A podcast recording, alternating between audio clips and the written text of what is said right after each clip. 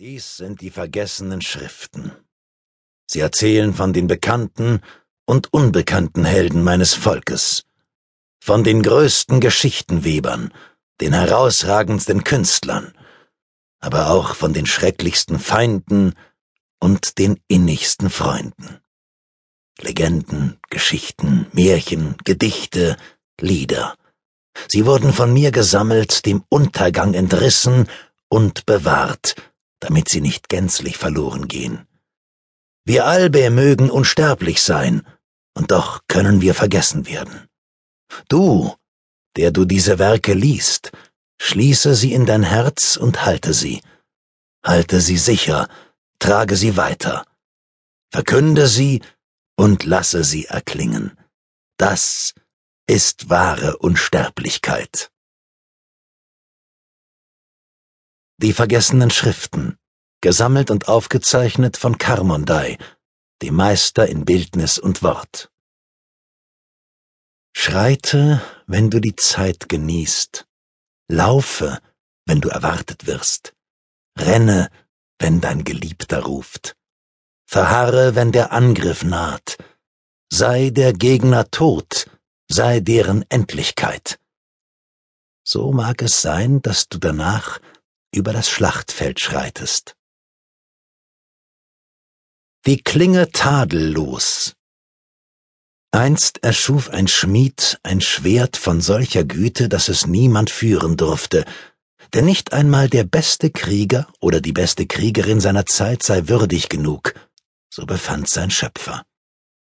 Auch vor den Unauslöschlichen hielt er die Waffe verborgen, und er nannte die Klinge tadellos.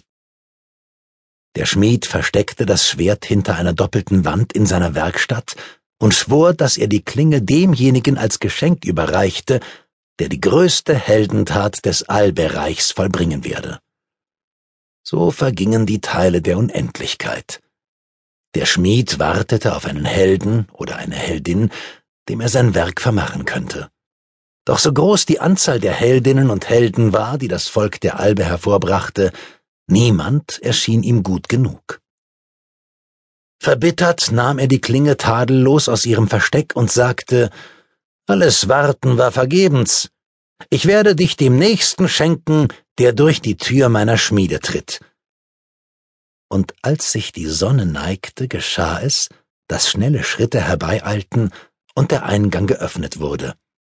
Auf der Schwelle stand eine Albin, jung, nicht einmal halb erwachsen, die ihm ein altes Hufeisen brachte. Sie sagte, schau, was ich fand. Ich dachte, dass du es vielleicht einschmelzen und zu etwas anderem formen möchtest. Der Schmied nahm das Eisen und bedankte sich. Als die Albin sich zum Gehen wandte, sagte er, Warte.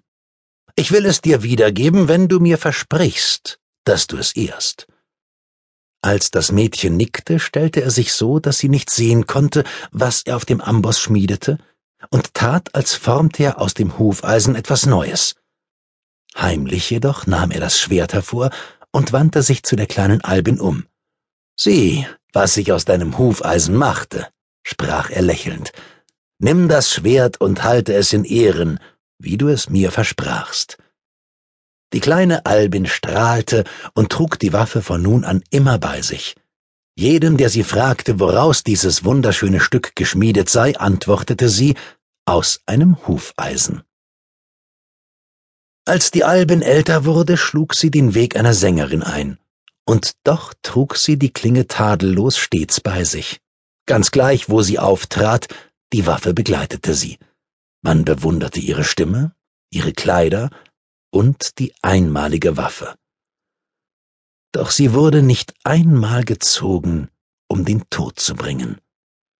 Da ließ ihr Gefährte, der ein großer Krieger war, die Hülle im Geheimen nachbauen und tauschte die Klinge tadellos gegen eine Fälschung aus, denn er wollte das herrliche Schwert auf dem Schlachtfeld sehen.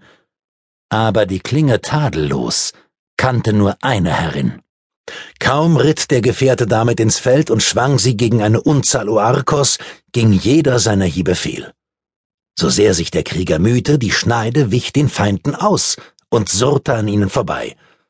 So wurde der Alp bald von der Übermacht niedergestreckt und lag erschlagen zwischen den Scheusalen.